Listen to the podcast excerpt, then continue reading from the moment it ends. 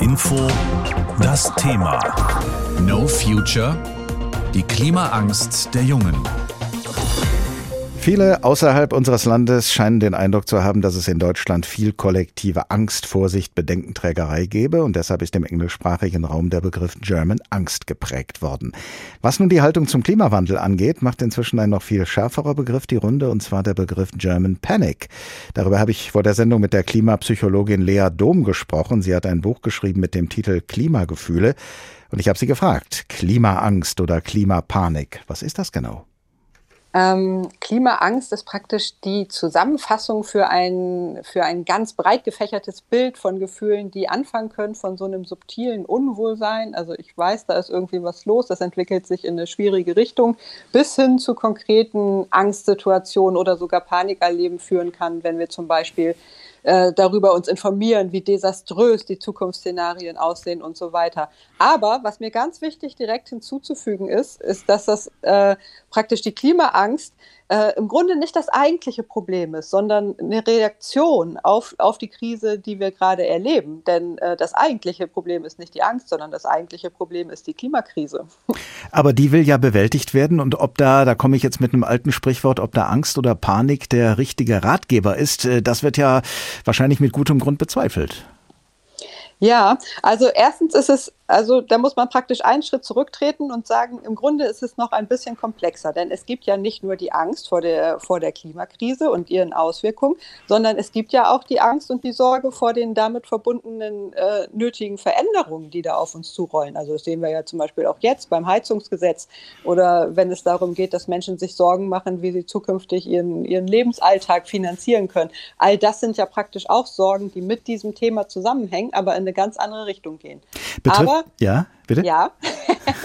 in, der, in der Psychologie ist es ganz grundsätzlich so, dass es als gesund und normal angesehen werden kann, wenn wir Gefühle grundsätzlich haben. Und dann raten wir immer als erstes zu einem Realitätscheck.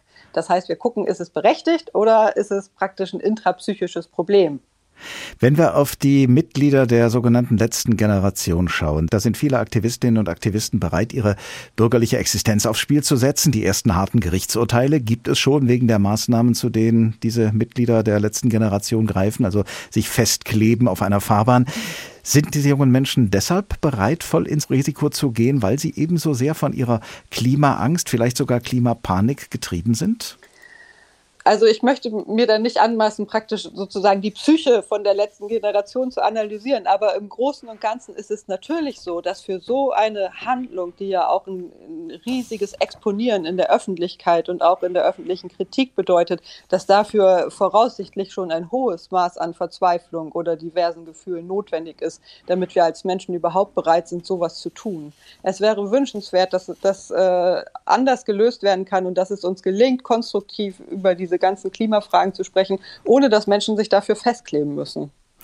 Sie haben ja vorhin schon gesagt, dass das durchaus normal ist, dass man starke Gefühle, auch Angstgefühle hat angesichts von äh, Krisen. Jetzt könnte man etwas salopp sagen, jede Generation hat ihre eigene Krise.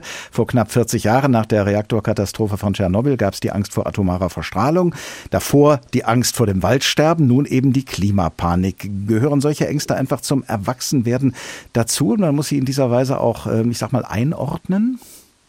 Naja, was zum Erwachsenwerden dazugehört, ist sicherlich die Erkenntnis, dass wir nicht unverbunden mit unserer Umwelt durchs Leben gehen, sondern dass wir diese Auswirkungen tatsächlich spüren und sie uns auch ganz persönlich betreffen. Und gleichzeitig denke ich, dass die Klimakrise in ihren Auswirkungen wenig vergleichbar ist mit beispielsweise Tschernobyl, wo logischerweise dieses Ereignis und die Folgen schwer einzuordnen waren, erstmal und dann viel Angst gemacht haben und dann aber in den, in den folgenden Zeiten eher wie so eine Abschwächung der Angst Angst stattgefunden hat, dass wir festgestellt haben, der Alltag geht irgendwie weiter, das und das können wir noch essen, es kommen wieder, wir kommen wieder in gewisse Routinen zurück.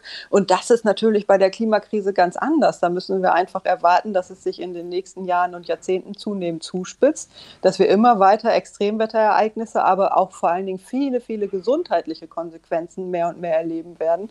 Und äh, insofern finde ich, hinkt der Vergleich etwas. Ich wäre da skeptisch und zurückhaltend. Sie haben es ja gerade schon erwähnt, seit Wochen diskutieren viele Menschen zum Teil sehr hitzig hier in Deutschland über Wärmepumpen und Gasheizung und überhaupt über die Wärmewende. Schüren solche hitzigen Debatten die Panik noch zusätzlich oder beruhigen sie eher, weil sie den Eindruck vermitteln, dass die politisch Verantwortlichen eben doch etwas unternehmen? Naja, man kann sich fragen, ob es bestimmte Medienhäuser sind, die die Angst vor den Wärmepumpen gezielt schüren. Ähm, letztlich wissen wir, dass das eine dringend erforderliche, ein dringend erforderlicher Schritt ist, um die Klimakrise auch nur ansatzweise bewältigen zu können. Ähm, aber ja, ähm, es ist so, dass äh, das auch praktisch in die Angstgruppe reingehört und dass es zu diesem großen Komplex von, von anspruchsvollen Gefühlen der Transformation, vor der wir stehen, gehört. Und äh, ich denke, dass viele dieser Gefühle uns in den nächsten Jahren und Jahrzehnten begleiten werden. Und da würde ich mir wünschen, dass wir einen guten, konstruktiven Ges Umgang als Gesellschaft damit finden. Vernünftig damit umzugehen mit der Klimakrise, das heißt ja dann wahrscheinlich weder leichtsinnig noch panikartig. Was halten Sie denn für das beste Mittel gegen Klimapanik?